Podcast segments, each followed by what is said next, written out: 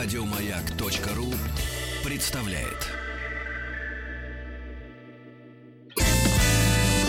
Физики и лирики.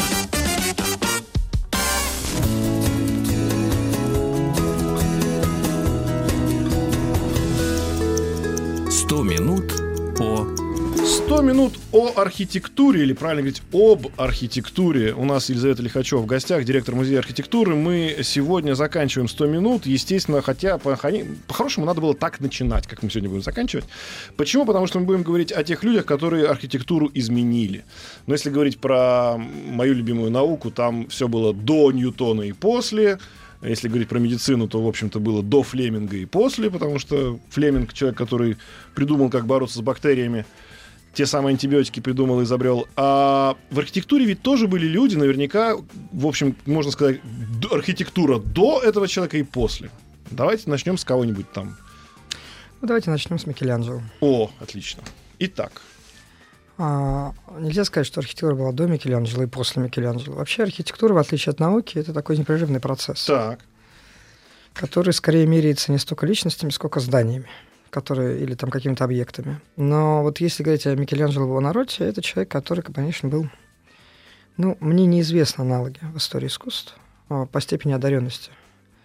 У него совершенно чудесное надгробие в, базилике Санта-Кроче во Флоренции, где на его гробу сидят персонификации трех видов искусств, в которых он с равной степенью отме- отметился. Это Мгм. архитектура, скульптура и живопись. Мгм. Микеланджело создал фактически новый тип конструкции купола, который мы все с вами знаем. Это купол собора Святого Петра. А следующий человек, который после него как бы создаст следующий купол, и который сейчас стоит везде, включая Россию, это Кристофер Рен. Он, Микеланджело придумал двойной купол на барабане. Мгм. Перед ним был Брунеллеско, который придумал вообще принцип двойного купола. Значит, и тогда у нас получается, что Брунеллеско, Микеланджело, Рен. Вот три важнейших а, человека в классической архитектуре с точки зрения строительства купольных кон- То есть они конструкций. художники, инженеры, да, Они, вместе. да, они всегда художники, инженеры. Э, Донателло увлекался скульптурой, есть его памятники. Кристофер Рен скорее был общественно-политическим деятелем и архитектором. А если говорить о таких важнейших именах а, в архитектуре, то это прежде всего Ветровий, о котором мы говорили, да, который сформулировал там все те самые признаки и принципы архитектуры. Это Андрео Палладио, Мгм. человек, который вернул архитектуру к изначальному пониманию опоры, то есть греческому пониманию опоры. Э, Это Ле Корбюзье. Но вот были люди, после, до которых строили так, а после которых стали строить по-другому. Сложно сказать. Я не могу, э, потому Пом- что... Поменялась технология совсем, поменялись виды, взгляды. То есть, ну вот э, тот же, который потолки красил. Э, Микеланджело. А? Микеланджело. Микеланджело красил потолки. Здрасте. Здрасте, Потолки да, покрасьте. потол- потолки покрасьте. Он же тоже, он был просто художник, да, после которого там, ну, многие- Который изменил представление о возможности художественной формы. Вот, соответственно, в архитектуре же были те люди, которые поменяли, ну вот, грубо говоря, тот же Шухов, который построил свою э, башню. Шухов, во-первых, не архитектор, а инженер, это важно. Это все-таки скорее про технику, чем про Хорошо, значит, э, после него уже эстетику. стало понятно, что можно сделать вот Он так. был не единственным, и про Шухова забыли. Шухова открывали заново в конце 70-х годов. Так. Значит, э, потому что Шухов жил в Советском Союзе, он умер в 1939 году, и когда возникла идея построить подобные шуховским конструкциям, их пытались рассчитать заново.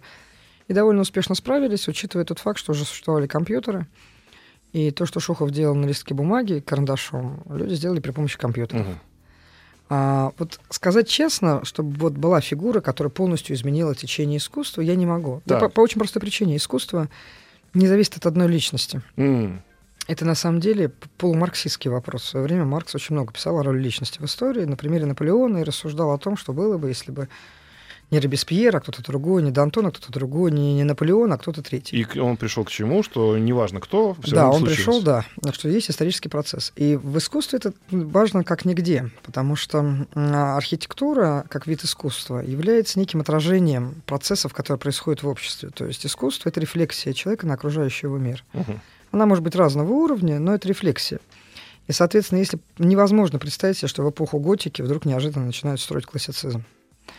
И поэтому говорить, что какой-то человек пришел и что-то изменил, довольно сложно. Есть люди, которые влияют на процесс достаточно сильно, достаточно мощно. И это так называемые влиятельные архитекторы. То есть, грубо говоря, когда появился авангард, он просто появился. Он появился, Он не потому появился, что... потому что кто-то решил, что я знаю, Нет, он строить. появился, потому что на него был запрос. Был запрос. Был запрос. Это То- всегда так. А, И в данном случае заказчиком является время. Время. А, время определяет очень много. Но в случае с архитектурой, я обычно людям советую, что когда вы приезжаете в новую страну, если вы умеете читать искусство, а искусство, архитектуру особенно, можно читать как книгу. Просто надо знать, куда смотреть и делать определенные выводы. Так. То вы об этой стране, об этом городе, об истории этой страны, о людях, которые там живут, узнаете гораздо больше, чем вы прочитаете в любых текстах. Потому что текст пишет человек, а люди врут. А искусство никогда не врет. А, ну вот если мы... Давайте тогда прокатимся по городам. Давайте. В какой город надо поехать, чтобы погрузиться в архитектуру глубже, чем в любой другой город? В Рим. В Рим. Это мы начинаем опять же с Колизея и дальше. Это Колизей, это барокко, это современная архитектура. И это- там нету вот никаких фамилий, имен и отчеств. Есть, конечно. Рим, ну, с античностью все сложно, потому что античность... Просто смотрите, получается, что в Риме у нас, когда на рубеже как раз этих эм, нашего времени, да? 70-й год, да, э, э, Колизей? А, ну да, где-то так. Нет, Колизей позже. Колизей позже, потому что Колизей был построен э, в... Это амфи- амфитеатр Флавиев. Это второй век. Просто получается, что когда мы э, говорим Пантеон о том, старый. что строится Колизей, то мы вспоминаем, кто заказчик был, но он не был архитектором. А, тут очень важно понимать, что и заказчик тоже и не, не в воздухе живет, и не из пробирки вылезает, он тоже живет в обществе. Как говорил другой классик, а, нельзя жить в обществе и быть свободным от общества. Соответственно, как бы он ни пытался выделиться, ну то есть, э, что подвигает человека заказывать большое произведение архитектуры? Вот что, зачем он это делает, зачем он тратит бешеные совершенно деньги всегда, это всегда очень дорого. И Ну, с точки зрения римских императоров, понятно, остаться в веках. но это всегда остаться в веках. Это всегда остаться в веках. Это плевок в вечность. Ну да. Любое архитектурное сооружение это плевок в вечность. Кому-то везет, и его плевок застывает в камне и остается навсегда. Или там на очень долгое время. Кому-то не везет. Есть, ну, Мотивация понятна. А, значит, она всегда это, это тщеславие, по сути дела, человеческое. Но дальше надо понимать, что вот, например, мы можем взять э, русский пример э, из русской истории. Екатерина II заказывает Василию Баженову э, дворе, проект дворца э, в Кремле, Большой Кремлевский дворец, для, который был необходим для трех вещей. Для коронации, потому что коронацию Петр не успел перенести в Петербург, и поэтому коронация осталась в Москве, и Москва остается очень важным для русской власти местом, да, Мгм. потому что процесс передачи власти Происходит здесь. Здесь, да. А, вторая, ей нужно где-то жить, когда она приезжает в Москву, потому что это двор, это двор 18 века, это чертова туча народу, это просто сами придворные, к придворным прилагается челядь, к челяди прилагается жилье и так далее. Есть огромное количество людей, которых надо где-то размещать, и в Москве нет места под двор. Мгм. Да, потому что это все-таки не просто царица приехала, значит, и там с ближайшее окружение разместилась. Это определенный ритуал, э, это определенная система жизни.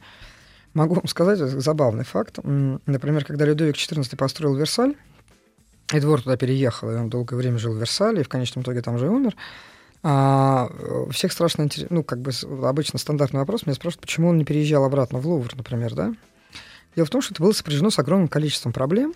А, ну, во-первых, Людовик не очень любил Лувр, Лувр не самое приятное место, а, это вообще Париж не самый приятный город. А во-вторых, потому что надо было мебель перевести. Переезд это же равен двум Од- пожарам. Одна, не возили только кровати. Да? Все остальное возили. И когда вот, например, французские туристы приезжают в Россию и ходят по царским резиденциям, и выясняют, что в каждой стоит свой комплект мебели, для каждой был заказан свой набор посуды, и все утвари, и что, в принципе, сегодня ты же ночуешь в царском селе, а завтра ты едешь в Зимний дворец, ты просто тратишь два часа на дорогу. Только барсетку с собой берешь. Фактически, да. Это, это их шокирует, потому что во Франции такого себе никто позволить не мог. То есть, если двор приезжал на лето в Версаль, за двором ехала вот, да, совсем скромно. И рюмки, ложки, Все по полной программе, да. Ох, А, э- э- Россия щедрая душа после этого э- э- Их это шокировало, правда. А, обычно шокирует. Так вот, Екатерина. строит Екатерина себе. строит, она, причем они строят дворец, который выражает определенную идею. Разумеется, это идея просвещения. А, идея, Екатерина мнит себя просвещенным монархом. Она а, мнит себя, ну, как минимум, подобной Фридриху Прусскому. И для нее, конечно, идея власти, которую дает народ, и э, носитель власти, значит, она является носителем власти, который дает народ. Она очень э, симпатична на первых порах, и поэтому сносятся стены Кремля, создается система улиц и площадей внутри Кремля, и народ запускается. Потому до этого, как происходит, собственно, венчание на царство в России? Там все это происходит в Кремле, народ стоит на площади. Потом выходит царь, на лобное место его ставят, он шапка, ручкой машет в шапке, заходит обратно, и все, и народ расходится. Мгм. Дальше народ наливают. А власть сама по себе, народ сам по себе. И вот Баженов это все придумывает, она все это берет, они 4 года делают модель, э, модель потом они а, готовятся к проекту, а потом все заканчивается. А почему все заканчивается? Потому что эта идея о том, что как бы а, а, власть и народ в России едины, она не про Россию просто немножко. Она не соответствует этой идее, э, э, страна не соответствует этой идее. Екатерина переписывалась, конечно, с э, этим... Дидро и с Вольтером. Да, с Вольтером, но в газетах печатали «Продается крестьянин» в этот же момент. Да, совершенно верно. То есть она, она довольно быстро, она, поскольку была, как я лично считаю, одной из самых умных правительниц России за всю историю, она это быстро поняла. Другой пример. э, Дворец Советов. Чудесный, замечательный. Это да. уже наше время. Это уже, ну, относительно советская власть. да. Советская власть. Дворец Советов, идея Дворца Советов впервые прозвучала в 1928 году, когда на одном из пленумов, пленумов Сергей Миронович Киров высказал идею строительства а, Центра мирового революционного процесса. И таким мировым революционным процессом должен был стать... Это было начало борьбы с, с коммунистическим интернационалом. Да, а, то есть товарищ Сталин очень хотел, чтобы коммунистический интернационал переместился как-то вот под власть советской власти. Да, это было самое начало сталинского периода, 28 год. И дальше объявляется один конкурс, второй конкурс, третий конкурс. На них приезжают великие архитекторы, там участвуют Корбюзье, там участвуют американцы, там участвуют итальянцы.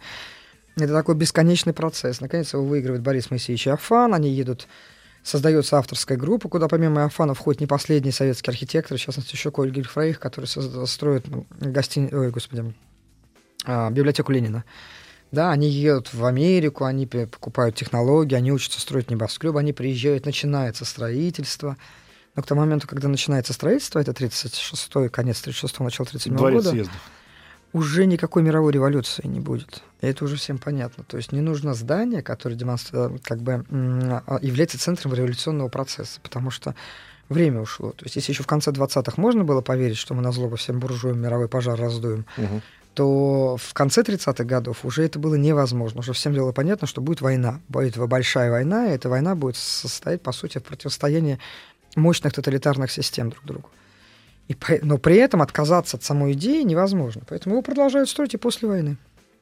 И окончательно проект закрывают только в 56 году. Знаете, что удивительно? Вот мы с вами сели говорить про великих архитекторов, а так получается, что вот благодаря Елизавете нашей гости мы говорим о, те, о заказчиках. Смотрите, у нас Колизей — это император, у нас Екатерина II — это Кремлевский дворец, у нас Сталин, получается, дворец съездов. Ну, там же написано «главный архитектор кто-то». Архитектура — это симбиоз.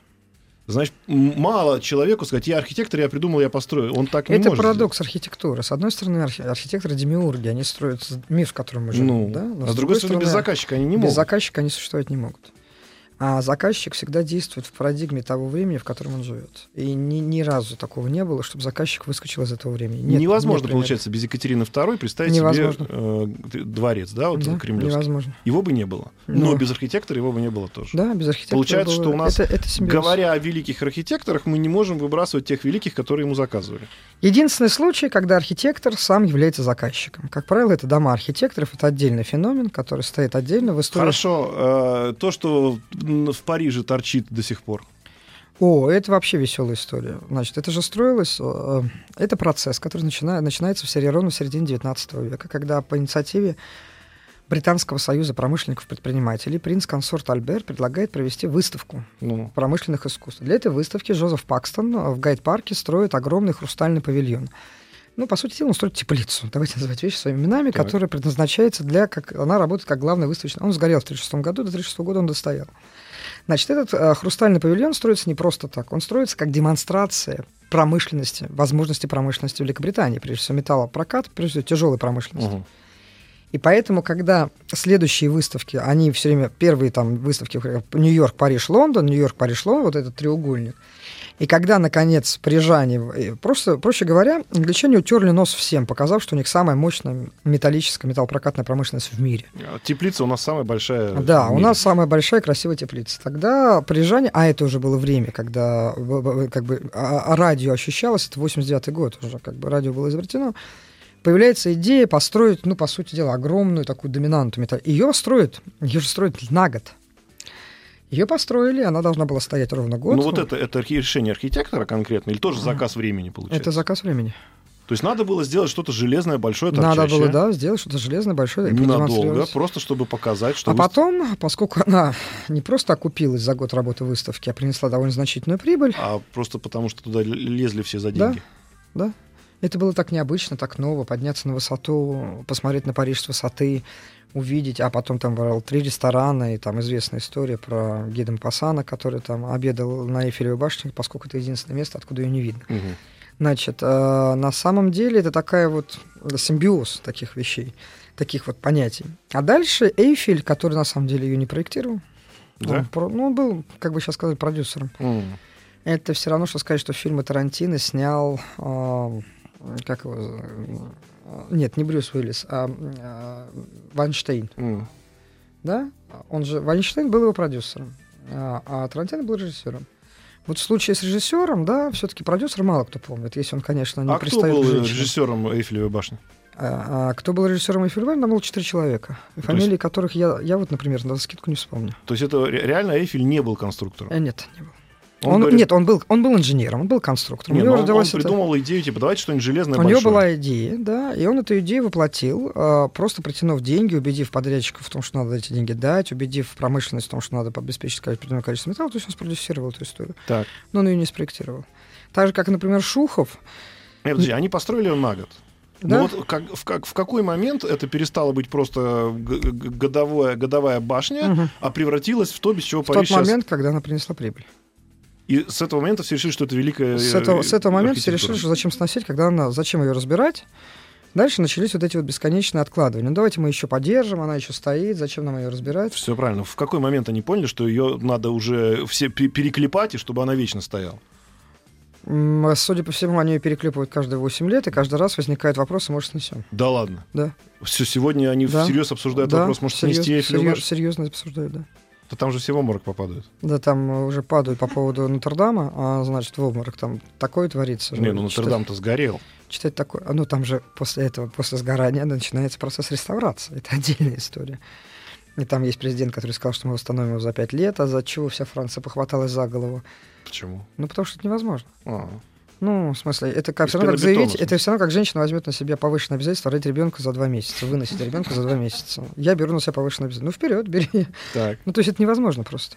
Там только материал надо готовить 15 лет, чтобы, если мы восстанавливаем, если мы говорим о реставрации. Поэтому тут же а, просто... если мы не говорим, что из пенобетона сейчас быстро сделаем, да? А, из пенобетона, ну это тогда не реставрация, тогда не называйте это восстановлением. М. Говорите, что вы просто что-то сделаете по мотивам. Но все-таки, когда появляется объект, который изначально не предполагался как архитектурное шедевр, Шедевр. архитектурного искусства. Да они никогда не предполагаются как шедевры архитектурного искусства. А, ну, в смысле... Ну, это когда как- нет, а когда Екатерина дворец строила, она что, она строила... а, Нет, она строила хороший дворец в стиле Что, определенном. Где надо просто перетусоваться, Ну когда да, для нее это было важно, чтобы он нес в своей архитектуре следы того, той идеи, которую она хотела бы донести до подданных. Но она совершенно не думала о том, что это будет шедевр. Ну, это как Пушкин, представляете, сидит в Болдино. Сейчас я напишу там пятую главу Евгения Онегина, и это будет шедевр. А все это назовут Болдинская осень, да, Да, и я стану великим русским поэтом. То есть художник может знать, что он гений, Мгм. да, но это совершенно не значит, что он будет себя вести как гений, потому что вот есть та, та самая тонкая граница, которая отличает... Потому что тот же Александр Сергеевич Пушкин сказал, что э, пока не требует поэта к священной жертве Аполлон, да, э, с- там опущу пару строк, э, в заботу суетного света он малодушно погружен, и все, среди детей ничтожных мира, быть может, всех ничтожнее он. То есть вот эта вот тонкая грань, то же самое здесь, в архитектуре. То есть мы, когда с вами говорим о том, что человек строит, это каждый раз сомнение. То есть когда ты читаешь там Вазари, Джорджа Вазари, которого многие считают отцом искусствознания, но Так. он, безусловно, не был, потому что Джордж Вазари был жизнеписателем. Причем он э, рассказывал баек, э, в результате которых историю искусств долгое время ошибочно себе представляли итальянского. Единственный художник, с которым он непосредственно общался, был Микеланджело. И вот ты когда читаешь то, что Вазари пишет про Микеланджело, ты понимаешь, что Микеланджело бесконечно сомневается. Бесконечно. Казалось бы, Микеланджело. Ми- бесконечно сомневается в том, что он все сделал правильно, что он построил. Он, без... он каждый день так, к своей смерти лазил на купол собора Святого Петра. Проверять, как там все. Да? А он почти в 90 лет. Елизавета Лихачева у нас в гостях. Мы говорим о архитектуре вообще. У нас 100 минут э, о стилях архитектуры, о архитекторах, о тех, кто ему заказывал. В общем, обо всем, обо всем, обо всем. Оставайтесь с нами. У нас сейчас новость, новость спорта. Вернемся. Физики и лирики.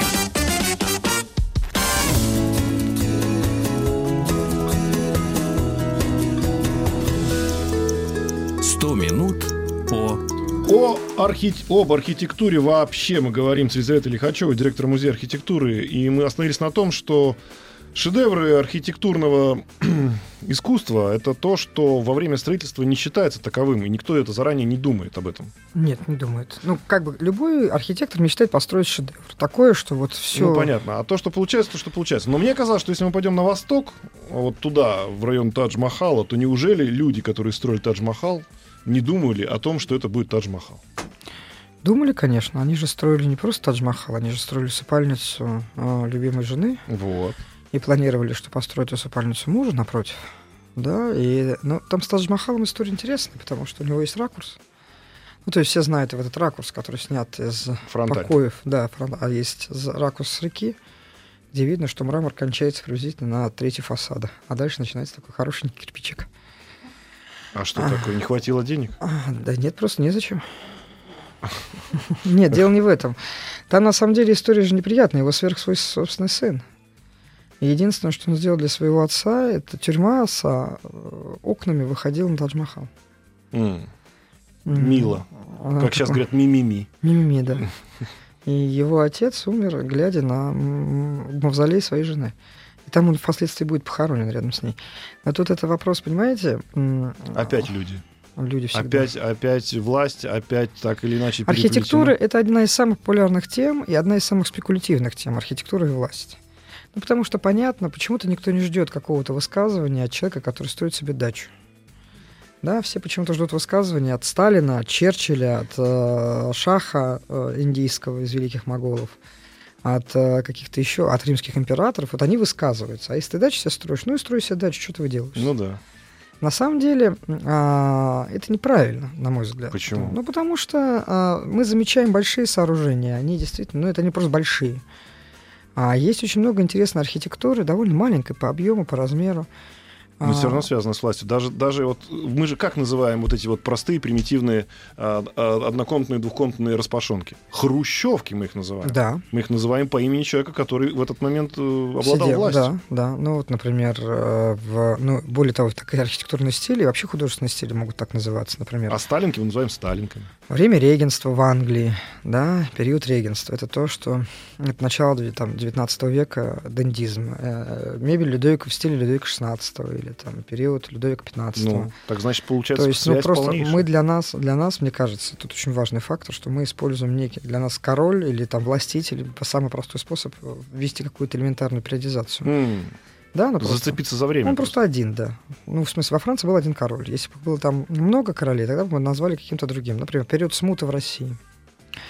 Да? А у периода смуты тоже не было своего какого-то стиля. А потому что у периода смуты там недостроительство было. Немножко. Ну, почему-то Василия Блаженного называется же у нас Василия Блаженного. Нет же, что это при построенный при... э, Это при ком? При Грозном При построен? Иване Грозном, да. Нет, мы же не говорим, что это церковь Ивана Грозного. Нет, потому что мы говорим, что это церковь Василия Блаженного. Так Это почему? У нас Ну, где-то потому есть что связь? свя- где-то есть связь, где-то связи нет. Но э, довольно интересно, потому что нашим представлениям об Иване Грозном Василий Блаженный не соответствует ровно ни в какой степени. Ну вот Так. давайте вы э, вспомните, что вы знаете о Грозном. Ну что, И всех- первое, что вам придет в голову, это опричнина. Да. Опричнина, вот, как бы сейчас сказать, тоталитаризм, хотя это сатрап, короче. Хотя он никаким сатрапом, разумеется, не был, он был вообще-то венчанным царем. Ну, неважно. И тут Василий Блаженный. Барочный, легкий, такой немножко манеристичный, я бы даже сказал. Пряник такой. Пряник, красочный. И как у вас увязывается? Вот сталинская архитектура, она у всех увязывается в высот. Понятно, Сталин такой, Сталин сидит там усатый такой диктатор, строит высотки. Почему никто не увязывает высотки в том же Нью-Йорке? А, там с ужасным Рузвельтом, который там М. сидит тоже такой А они страшный. как-то называются же, да? У них тоже есть название. А, у них это называется архитектура периода депрессии. А. А, вот. Хорошая, хорошая депрессия, Empire. Чтобы было прыгать откуда, да? Да, когда очевидно. упали Но акции. это- это- они же это, это превратилось в американский мем. Это используется в куче разных а, нюансов. Но вообще американская культура, так, казалось бы, глубоко проник- проникла в общемировую культуру за последние там, 50 лет. А При этом довольно любопытно, что мы не считываем смыслов, которые изначально выкладывались в те или иные мемы американской культуры. Там типа фраза «Элвис покинул здание». Да? Никто не знает, что такое Элвис покинул здание, кто такой Элвис и куда он, там, куда он пошел. А как бы, если ты немножко начинаешь погружаться в контекст, ты выясняешь, как эта фраза родилась, откуда она пошла и так И? далее. А, ну, в 70-е годы, когда Элвис пел в Лас-Вегасе, Но он Это все время было. убегал, да, еще и оркестр доигрывал, он же уехал. Да, он, он убегал по очень простой причине, потому что он просто, у него не было шансов выйти. Если он чуть-чуть задерживался, то выход оккупировали фанаты, и там было невозможно выходить. И, в свою очередь, люди бессировали, не расходились, ждали продолжения. И тогда появилась эта фраза «Элвис покинул здание». Все, ребят, не ждите, валите. Вот. Это вот такая вот история, которая вообще довольно практична. Она Ну. довольно быстро вошла, даже есть фильм с таким названием. Она довольно быстро вошла в плоть и кровь. Это. А дальше она перекинула, и мир ее использует, уже не понимая, что за этим изначально стояло. Так. То же самое с этими летающими с небоскребов людьми. Сколько я видела э, фильмов э, с выпадающими э, в 28 году брокерами из э, американского небоскреба, который называется Chrysler, Chrysler Building. Я бы даже, наверное... И никто этого не отмечает, но Chrysler Building построен через 7 лет после депрессии. М. 35 год. А они все летят оттуда, А они да, все в летят. В фильмах, в комиксах, э, регулярно иллюстрируют и так далее. То есть, ну, это такая... У меня есть теория по этому поводу. Так. что мы живем в эпоху сюрреализма. Вот если историки когда-нибудь будут это разбирать, мы живем в эпоху сюрреализма. Это очень хорошо по рекламе заметно. М. Когда э, взрослый человек, э, американский актер испанского происхождения, сидит в, там, ну, условно, где-то в ресторане, разговаривает с призраком пончика, который он только что съел. И мы даже не реагируем на это никак. Ну, в смысле, если бы эту рекламу посмотрел человек 19 века, он бы решил, что мы тут все сошли с ума. И он был абсолютно прав. Язык рекламы, которым мы сейчас, по- которым мы сейчас пользуемся, его же сюрреалисты придумали. А, это 20-е годы, это Париж, прежде всего. А сюрреалисты придумали рекламировать образ продукта. А Для архитектуры это тоже очень важно. Если А потому пос- что человек покупает образ, он не покупает продукт. Но в 19 веке покупал продукт. Ну, в 19-м, да. Реклама очень- 19 века – это реклама качества продукта, а реклама 20 века – это реклама ска- свойств, ну, не, не- не свойства, а образа продукта. А образ, он же, это довольно обманчивая штука, по большому счету. Ну, то есть есть вероятность того, что если вы купите Porsche, у вас на, на капоте бесконечно будут ездить э, молоденькие девушки в купальниках, но она все-таки не очень высока. Но дальше создается некая логическая цепочка, создается некий образ, что если у тебя есть эта тачка, значит, маленькие девушки сами тебе будут прыгать. Поэтому ее и покупают люди там 40 плюс. Да, Ну. да, так и есть. Потому что молодому парню Порш не нужен, чтобы молодые девушки с ним общались. Стоунхендж — это архитектура? Стоунхендж, да? Кто ее построил? Неизвестно. Почему это архитектура тогда? Где здесь власть? А, смотрите, со Стоунхенджем, так же, как со всеми мегалитическими сооружениями. Стоунхендж относится к мегалитическим сооружениям. Это самые древние сооружения, которые сохранились до нас. Они строились довольно долго, довольно долгий период. Людьми. Людьми, конечно. Но здесь нет ни архитектора, ни А, власти. а, Тогда значит, мы просто нас не знаем. ру- рушится наша мы, мы просто, мы просто не знаем этого. Мы этого просто не знаем. Если мы что-то не знаем, это не значит, что этого не было. Так. И это первый принцип науки, кстати. И важно понимать, что вот мегалиты, а а их несколько, их три вида. Да? Есть менгиры, это отдельно стоящие камни со следами а, искусственной обработки. Мгм. Есть м, а, менгиры, есть, господи, боже мой, только что в голове крутилось, кромлих, вот э, э, это кромлих, это, СМИ, это отдельно стоящие камни, и эм, забыла термин, только что в голове был. И сооружения из, из мегалитические, из огромных камней, которые представляют собой либо домики, либо блоки каменные, Ну, положенные типа друг на друга. да? Да, ну, Стоунхендж кромлик, потому что там есть и менгиры, э, и... Сейчас вспомню, бывает у меня иногда. Ста- с- с- составленный из кус- кусков камней. Да, да. Ну, ну, да, это называется мегалитические сооружения. С- Даты их строительства довольно сильно разнятся. Их довольно много по миру. Они есть на территории России, они есть э, на территории Западной Европы довольно много, они встречаются на территории США. То есть, очевидно, в какой-то период люди зачем-то это стали двигать и каким-то образом ставить. Зачем, непонятно, потому что это все историческая эпоха, нет письменных источников. Мгм. Мы знаем, что там есть следы каменной обработки, потому что это особенно сейчас подтверждается очень хорошо, потому что появилось э, оборудование, которое позволяет их снимать в контрасте, и вы просто видите следы. Мы понимаем прекрасно, что вряд ли камни, огромные каменные глыбы легли друг на друга в определенном порядке. Природа вообще не любит идеальных форм, на самом деле. У нее все всегда немножко... Вот. И если симметрично, то, скорее всего, искусственно создано. А, но зачем это было сделано? По поводу Стоунхенджа, ну, начнем с того, что тот Стоунхендж, который вы сейчас откроете на картинке в Фейсбуке, это Стоунхендж немножко достроенный в 30-е. Чуть-чуть. Значит, там этот кромлих существовал, о нем довольно хорошо известно, его писали разные художники, потому что он находится, как вы знаете, в окрестностях города Солсбери, известный с шпилем своего собора, который Да-да-да. писал художник Констебл, а, значит, потому что он был приятель. И художник же Констебл, который был приятелем местного епископа и писал собор со земель епископа, он писал и Стоунхендж. То есть известно, что он там точно был как минимум в начале 19 века. Он, ст- упоминания о нем встречаются до этого. А в 30-е годы его немножко подреставрировали. Но реставрация вообще до середины 20 века это такая достаточно... Грубая достройка, да? Ну да, это некая фантазия. Ну, вот как Виоле Ледюк во Франции достраивал готику. Мгм. Он фантазировал. Ну, такой, вот у него есть город Каркасон, да, такая фантазия Виоле Ледюка на тему Средневековья. Вот. И поэтому современ... И сейчас для преследования стоит такая нетривиальная, на самом деле, задача отделить зерна от плевел, понять, где а, подлинник, а где это... Ну, Кромлих этот известен, и он не единственный. Просто он один из самых сохранных и довольно близко расположен к жилью, и до него просто попасть. Если я завтра просто... Вот есть у нас, да, башня Бурж-Халифа. Это Мгм. самая высокая сейчас, Да. по-моему, да? Да? А если я завтра просто с друзьями-товарищами построю что-то жилое, просто выше на сантиметр, я автоматически стану э, Ну, создателем чего-то архитектурного, попавшего в книгу рекордов да, Гиннесса? вы станете, потому что построили самое высокое здание То в мире. есть есть понятие некого спорта, да, в архитектуре? Это скорее не спорт в архитектуре, это скорее спорт вообще. Людям свойственно соревноваться. Ну, а, То ну, есть, если мы говорим про башню Бурж-Халифа, то мы говорим э, об эту башню только потому, что она самая высокая. в мире. Да. С точки зрения а, архитектурной ценности, ну, на мой взгляд, она не, не очень интересна архитектурно. Ну, в смысле, это небоскреб. А, есть закон определенно средств небоскребов, мы его вчера обсуждали, когда Так нет, технологии- если они есть уже, так что? Значит, завтра китайцы построят что-то выше на сантиметр. Ну, китайцы построят что-то выше. Потом, ну, как, как, как бы неизбежно эта гонка кончится, потому что дальше начнется стратосфера, и привет. Там Ну. дышать невозможно. Ну, Почему? Не, ну будут строить до Луны. А, ну, физика, к сожалению. Так вот, я к чему говорю, что во- сколько в архитектуре вот этого, ну, соревнования? Много достаточно. Построить самую большую арену в, в самом крупном городе, Сам построить самую большую арену, назвать ее Колоссео, да, колоссальная арена.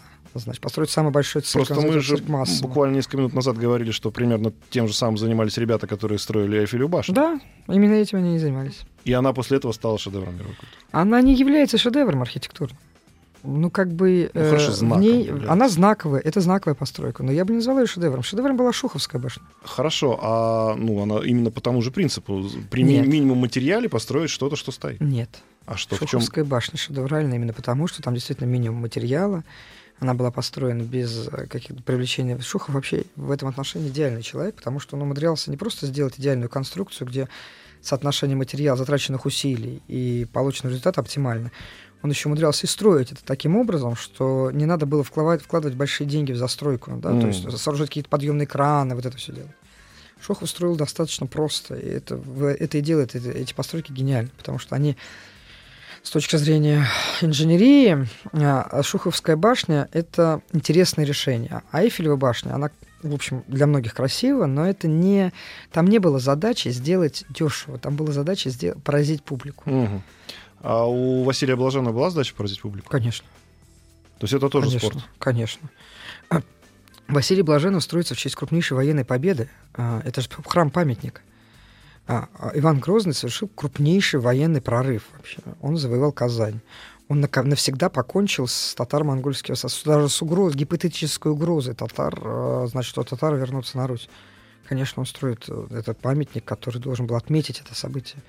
Это очень важный момент, по-моему, нет? В истории Ну, получается, что архитектура, если так расшифровывать, это вот симбиоз власти, спорта, денег, искусства, Мгм. конечно, да, оно Мгм. там присутствует, но оно не, а, это не, это не живопись. Ну, смотрите, с живописью то же самое, на Ну самом деле. почему? Сейчас просто- мы давайте, сейчас у нас 5 секунд, потом будет реклама, вернемся как раз как к живописи, отражение архитектуры в частности. В гостях у нас Елизавета Лихачева.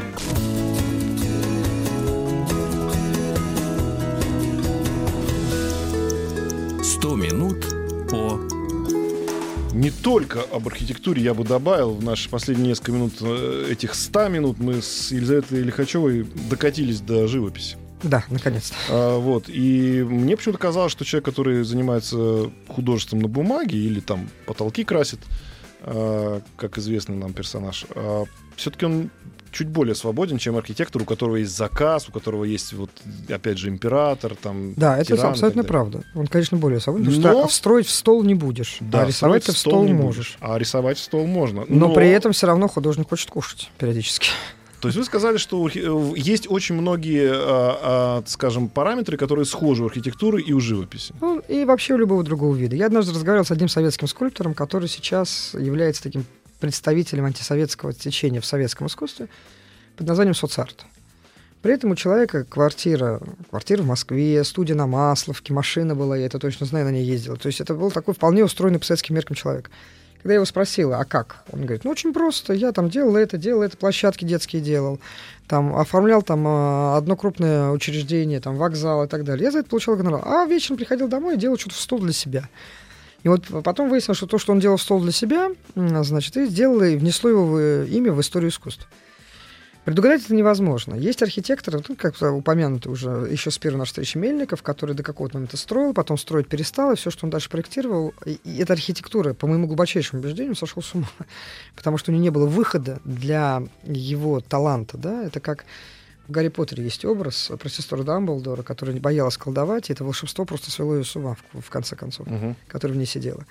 А если говорить... Поэтому художник, конечно, свободнее. Но при этом художники, я вас уверяю, никто не хочет умирать как Модельяне. Понимаете, в больнице для бедных, чтобы твоя беременная жена выкидывалась с четвертого этажа. Все хотят умереть как э, Пикассо. Ну, худой, конечно, как Матисс. Пусть с раком пищевода, но миллионером. Ну, как минимум, признанным, да? При, да, при ну, конечно, признанным. Но Матиссу с Пикассо просто повезло. Им встретились два русских человека, которые заплатили столько денег, что вот сразу Щекин купил Матисса задорого.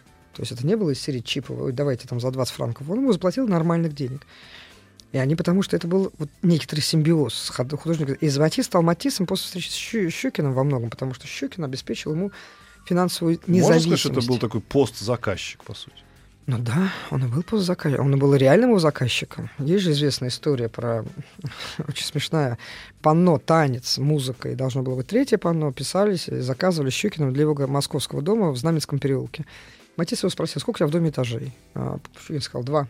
Ну, Матис считает, он же европеец, нулевой, ground floor, первый, второй, и делает три наброска пано. Приезжает в Москву, их два.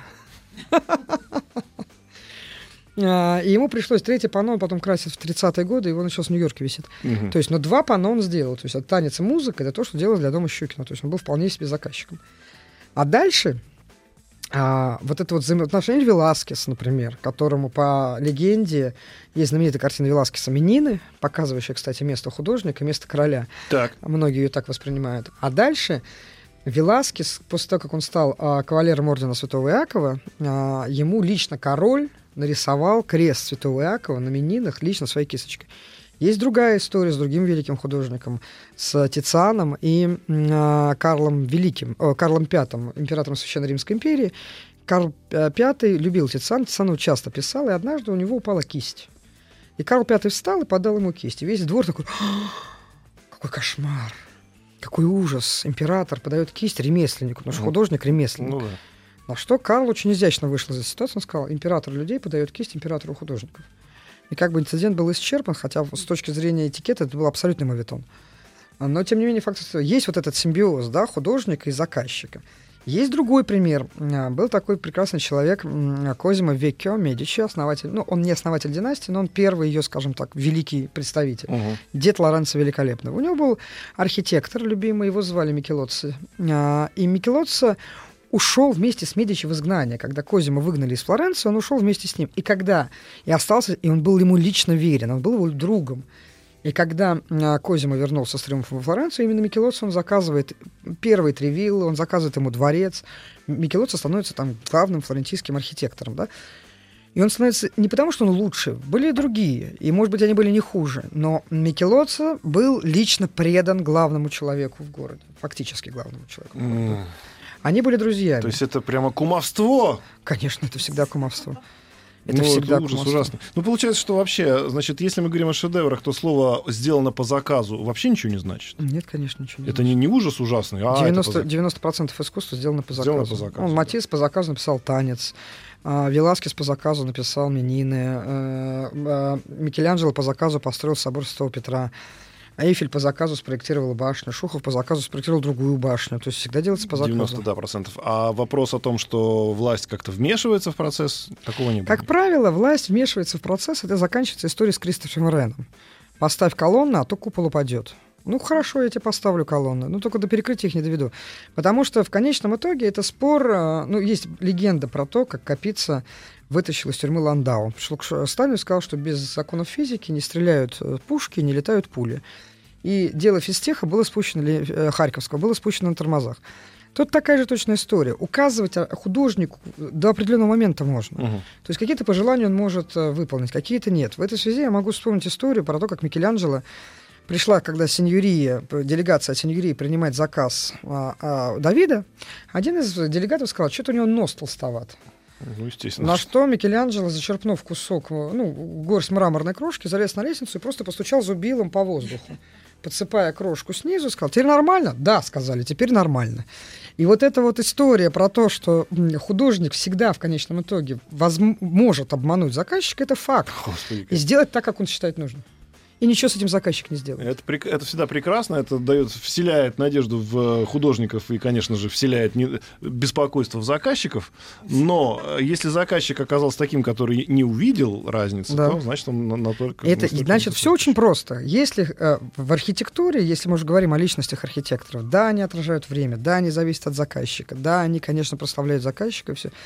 Но в конечном итоге, если заказчик недостаточно глубоко в эту историю погружается, все равно это в конечном итоге остается памятником архитектору, независимо от того, знаем мы его имя или нет. Потому что никто на самом деле не помнит, при каком императоре построен Колизей. Да, все знают амфитеатр Флавиев. Он просто есть, вот в Википедии так написано, что амфитеатр Флавиев. А какой из Флавиев? Кто его заказал? Да, уже история стерла это из нашей памяти. А архитектор остался, как остался Имхотеп, который построил первую ступенчатую пирамиду. Самый старый архитектор, самый древний, кого мы знаем. Э, в веках, друзья, наши 100 минут останутся, и найти вы их можете на всех подкастах. Огромное спасибо Елизавете Лихачевой, директору Музея архитектуры. Приходите к нам еще. Еще больше подкастов на радиомаяк.ру